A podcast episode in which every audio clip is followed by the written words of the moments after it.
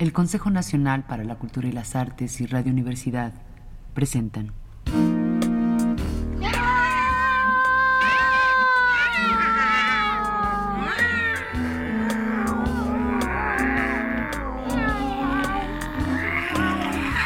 Oí pasos en el corredor y al cabo de un instante dos criados abrían la macabra puerta. Estaban recorriendo la casa en busca de una desconocida fuente de alboroto que había sumido a todos los gatos en un tremendo pánico y les había hecho bajar precipitadamente varios tramos de escaleras y agazaparse aullando frente a la puerta cerrada del subsótano.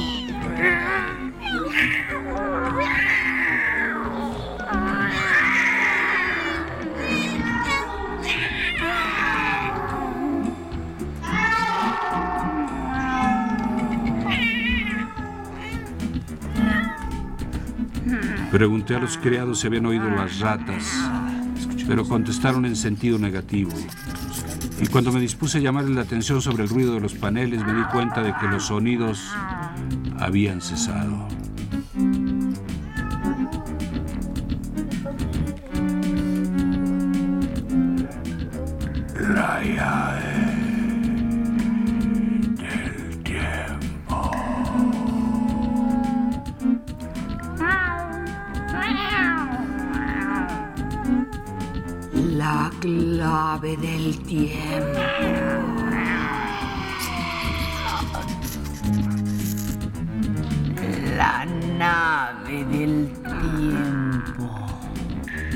El del tiempo.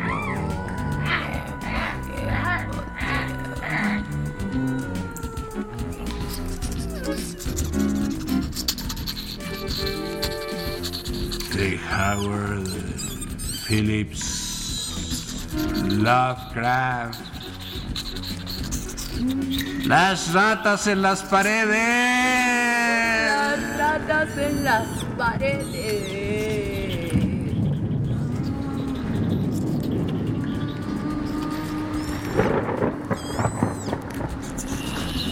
Tercera parte.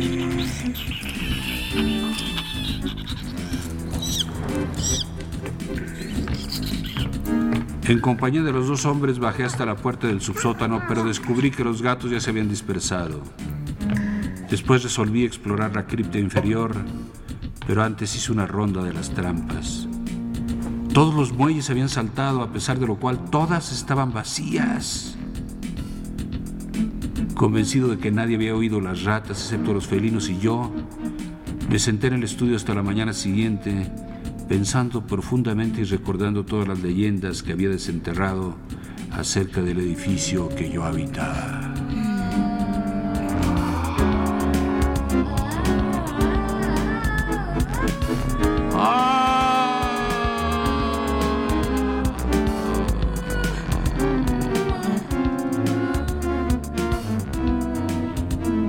Dormí un poco antes del mediodía, retrepado en el único sillón cómodo de la biblioteca que mis planes de amueblamiento medieval no habían podido desterrar.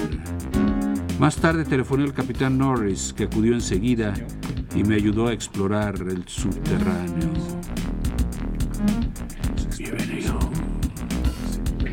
Se dan ruidos extraños, Mr. Norris. Ruidos como de ratas, como de cientos, de miles, de millones de ratas.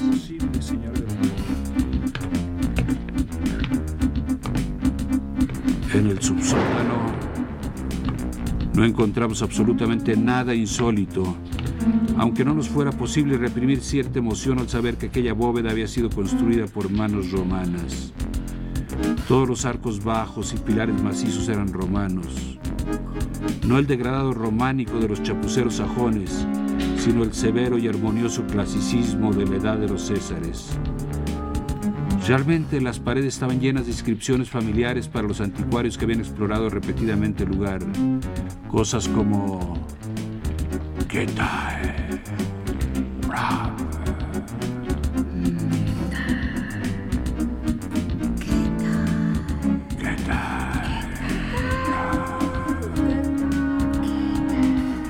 Damn, Donna. Donna.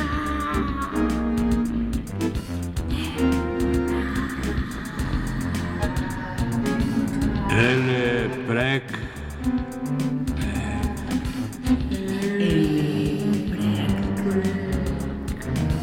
Pontifi atis. Pontifi.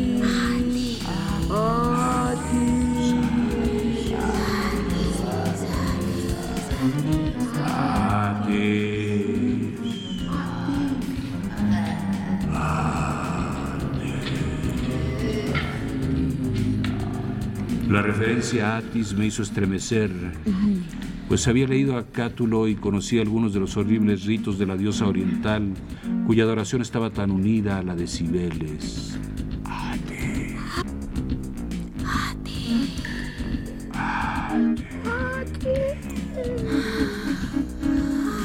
Norris y yo, a la luz de las linternas, tratamos de interpretar los extraños y muy borrosos dibujos que había sobre ciertos bloques de piedra, irregularmente rectangulares que solían ser altares, pero no pudimos descifrar nada.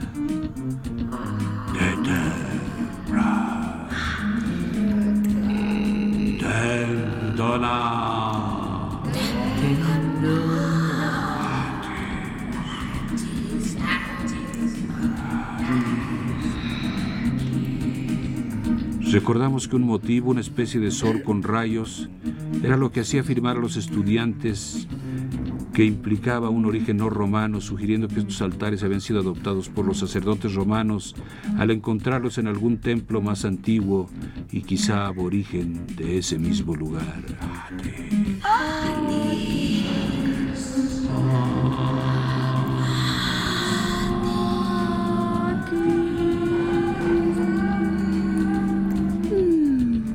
Encima de una de esas piedras había unas manchas pardas que me hicieron reflexionar.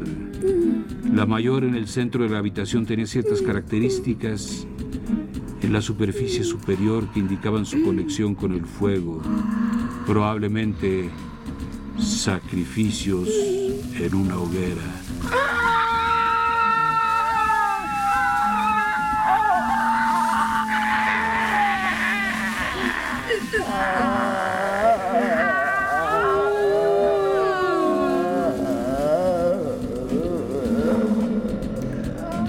Esta era la escena en la cripta ante cuya puerta maullaban los gatos y donde Norris y yo decidimos pasar la noche.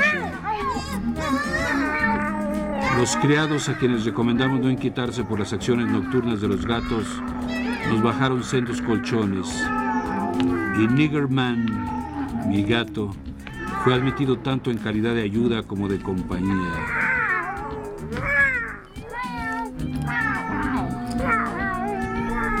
Resolvimos mantener la gran puerta de roble, una réplica moderna con hendiduras para la ventilación totalmente cerrada. Y una vez hecho esto nos acostamos con las linternas encendidas para esperar lo que pudiera ocurrir.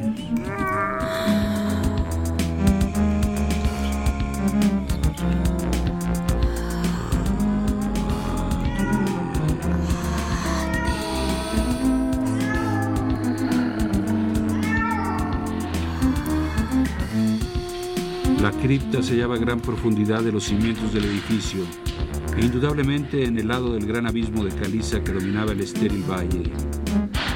Yo no dudaba de que hubiera sido la meta de las veloces e inexplicables ratas, aunque no sabía por qué. Mientras aguardábamos expectantemente, mi vigilia se vio interrumpida de vez en cuando por sueños a medio formar, de los que me arrancaron los inquietos movimientos del gato a mis pies.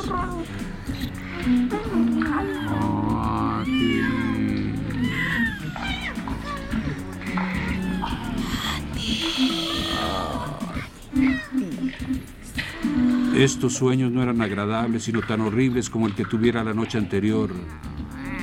Volví a ver la gruta a media luz y al porquerizo con sus indescriptibles animales fungosos que se revolcaban en la inmundicia. Y mientras observaba todas esas cosas, me pareció que se acercaban y definían, hasta tal punto que incluso podía ver sus facciones. Y vi realmente las facciones de uno de ellos.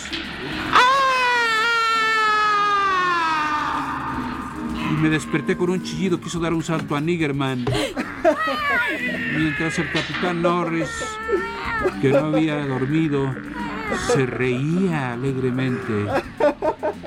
Norris se habría reído más o quizá menos si hubiera sabido lo que me había hecho gritar.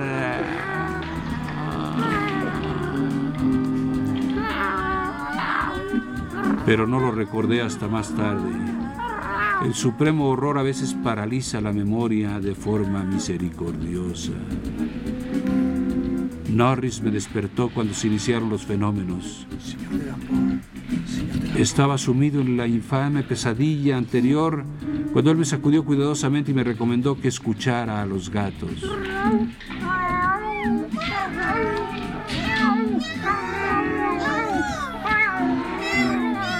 La verdad es que había mucho que escuchar, pues al otro lado de la puerta cerrada y al pie de las escaleras de piedra se desarrollaba una verdadera pesadilla de maullidos y arañazos felinos.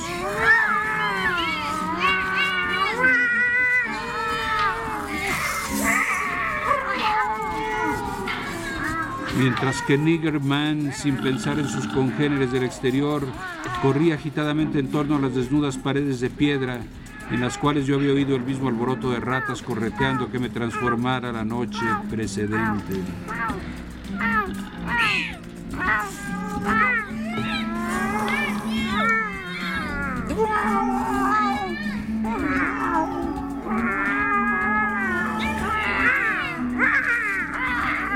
Me sentí invadido por un agudo terror, pues ahí sucedían anomalías que nada normal podría explicar.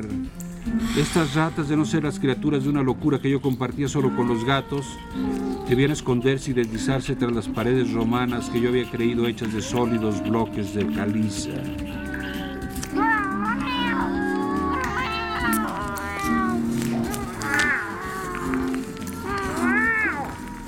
A menos que la acción del agua a lo largo de más de 17 siglos hubiera abierto tortuosos túneles que los roedores se hubieran encargado de ampliar. Pero incluso así el espantoso horror no era menor, porque si realmente eran sabandijas vivas, ¿cómo se explicaba que Norris no oyera su repugnante conmoción? ¿Por qué me recomendó que observara a Niggerman y escuchara a los gatos del exterior? ¿Y por qué trataba de adivinar vagamente lo que podía haberlos despertado?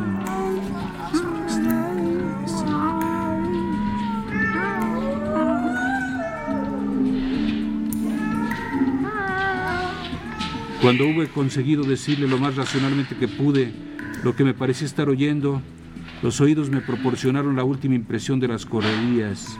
Estas se habían retirado aún más abajo, muy por abajo de esta cripta que era el más profundo de los subsótanos, hasta que pareció como si todo el risco inferior estuviera lleno de veloces ratas.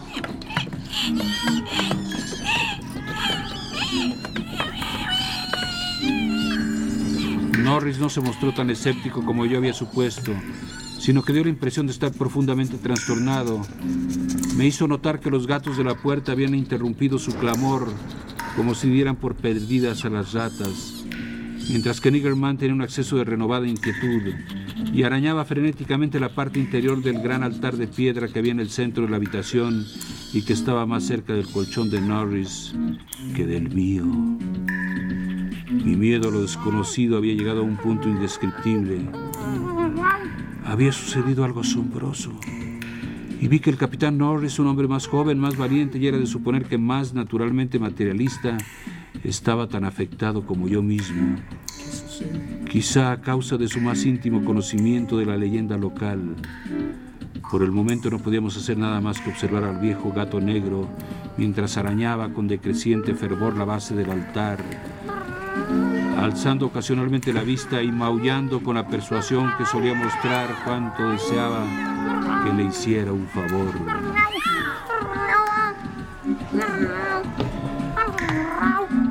Norris cogió una linterna y se acercó al altar, examinando el lugar donde arañaba Niggerman.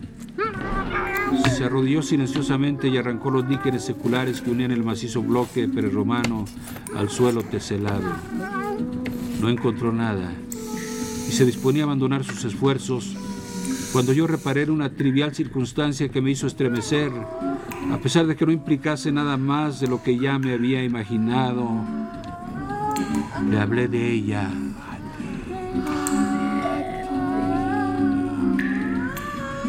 Y ambos contemplamos su casi imperceptible manifestación con la fijeza de un fascinante descubrimiento y toma de conciencia. No fue más que esto, que la llama de la lámpara colocada junto al altar estaba oscilando, ligera pero inconfundiblemente, debido a una corriente de aire que no había recibido hasta el momento y que indudablemente procedía de una grieta situada entre el suelo y el altar, donde Norris había arrancado los líquenes. Pasamos el resto de la noche en el estudio brillantemente iluminado, discutiendo con gran nerviosismo lo que debíamos hacer. El descubrimiento de alguna cripta más profunda que la más profunda cripta romana conocida, una cripta cuya existencia nadie había sospechado en el espacio de tres siglos, habría sido suficiente para excitarnos sin ningún antecedente siniestro. En nuestro caso la fascinación era doble y nos hundimos en la duda de abandonar la búsqueda y abandonar el priorato para siempre con supersticiosa precaución, o satisfacer nuestras ansias de aventuras y arrostrar todos los horrores que podían esperarnos en las desconocidas profundidades.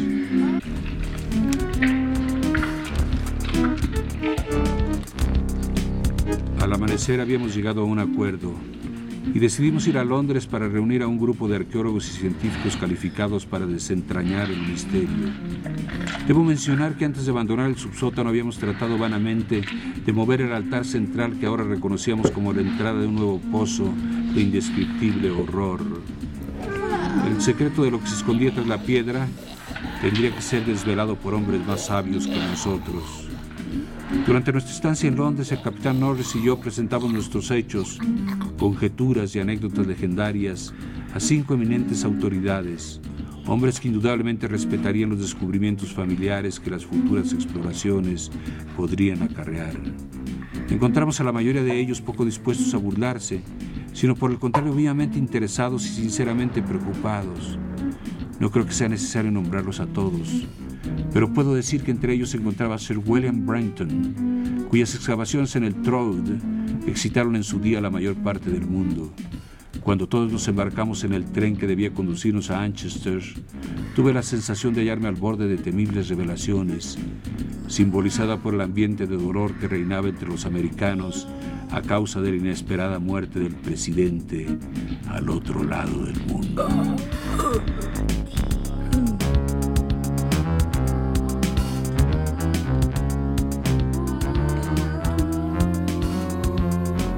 El 7 de agosto por la tarde llegamos a Exham Priory, donde los criados me aseguraron que no había ocurrido nada anormal. Los gatos, incluso Niggerman, se mostraron perfectamente tranquilos y no había saltado ninguna ratonera en la casa.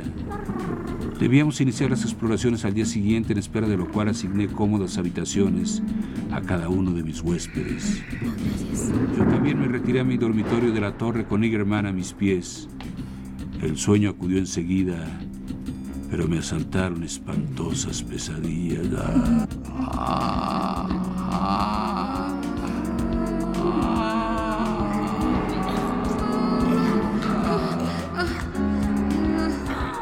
Tuve la visión de un banquete romano como el de Trimalcion, con una cosa horrible en una fuente cubierta. Después se repitió la maldita pesadilla del porquerizo su asqueroso rebaño en la gruta a media luz.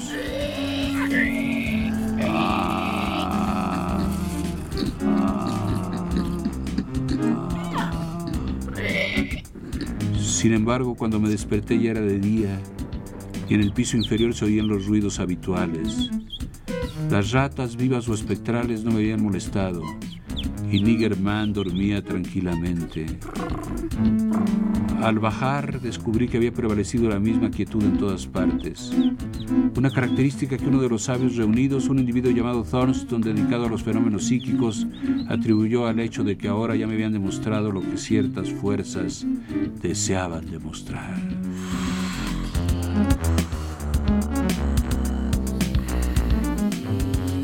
Ya todo estaba dispuesto y a las 11 de la mañana nuestro grupo de siete hombres en posesión de grandes reflectores y utensilios de excavaciones bajamos al subsótano y cerramos la puerta a nuestra espalda. Nigerman se hallaba con nosotros, pero los investigadores decidieron aprovechar su excitabilidad y estaban ansiosos porque se encontrara presente en caso de que hubiera oscuras manifestaciones de roedores. Estudiamos muy brevemente las inscripciones romanas y desconocidos dibujos del altar, pues tres de los sabios ya los habían visto y todos conocían sus características.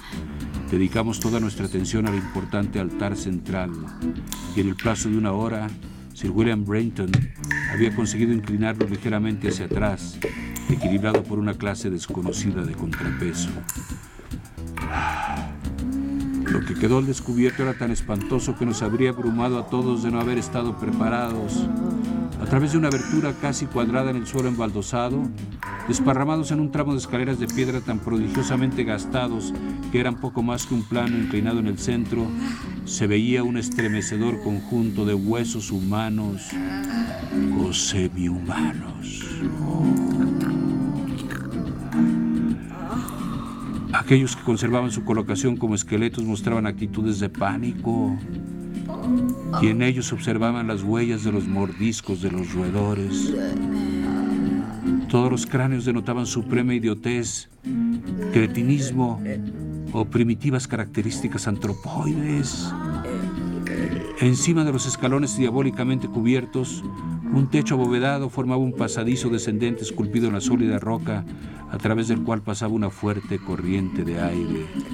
Esta corriente no era una oleada repentina y malsana como podría esperarse de un sótano cerrado, sino una fresca brisa de aire renovado.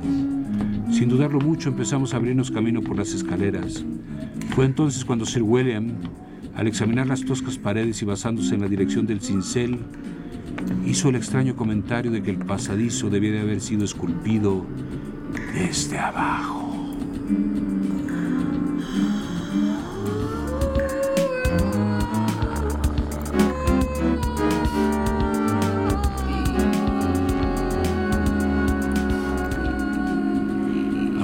Ser muy comedido y escoger las palabras.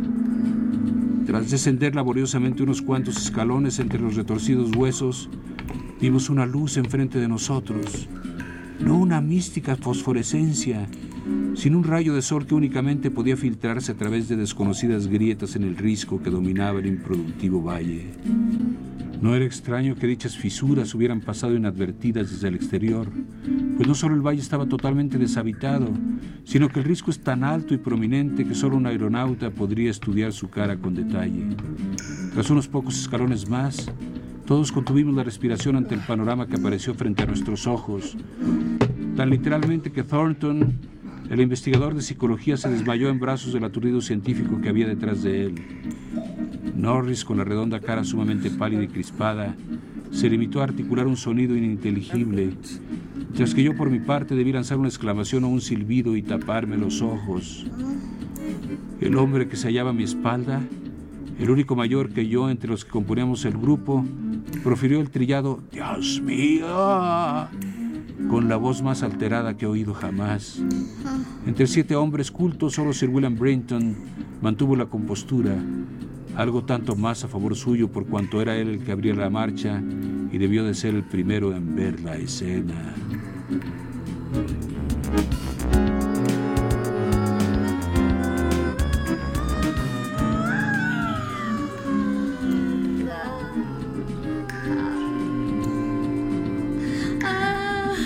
Era una gruta de enorme altura, débilmente iluminada, que se extendía hasta un límite que ninguno de nosotros podía ver un mundo subterráneo de insondables misterios y horribles sugerencias. Había edificios y otros restos arquitectónicos. En una terrorífica ojeada había un extraño conjunto de túmulos, un bárbaro círculo de monolitos, una ruina romana de bóveda muy baja, una amplia pila sajona y un antiguo edificio inglés de madera.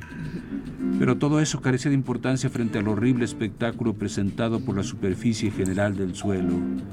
A partir de la escalera se extendían en espantosos montones innumerables huesos humanos, por lo menos tan humanos como los que había sobre la escalera, se extendían como un mar espumoso, algunos rotos, pero otros total o parcialmente articulados como esqueletos, Estos últimos en invariables posturas de demoníaco frenesí, ya fuera rechazando alguna amenaza, ya haciendo otras figuras con intenciones canívolas.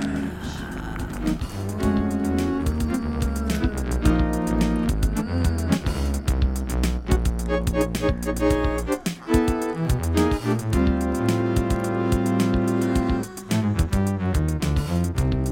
el más tremendo horror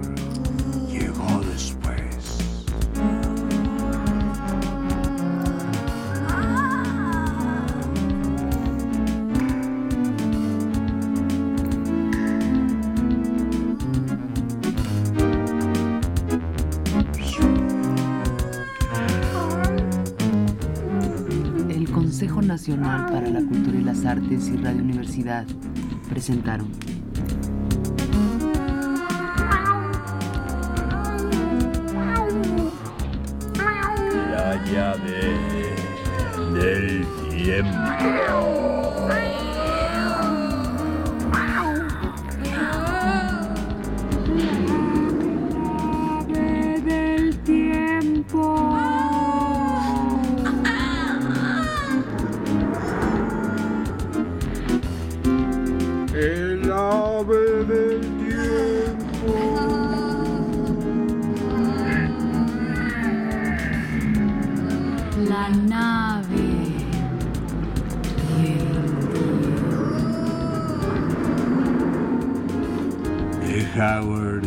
Phillips Lovecraft.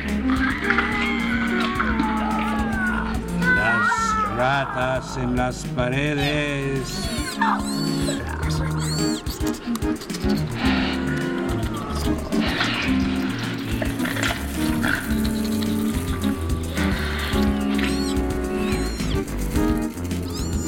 Narración, producción y dirección Juan López Moctezuma. Música en vivo de Hilario y Miki. Participaron Alejandra Blenquio, Carlota Villagrán, Oscar Flores, Osvaldo Hernández y Francisca Vargas. La dirección técnica es de Carlos Montaño.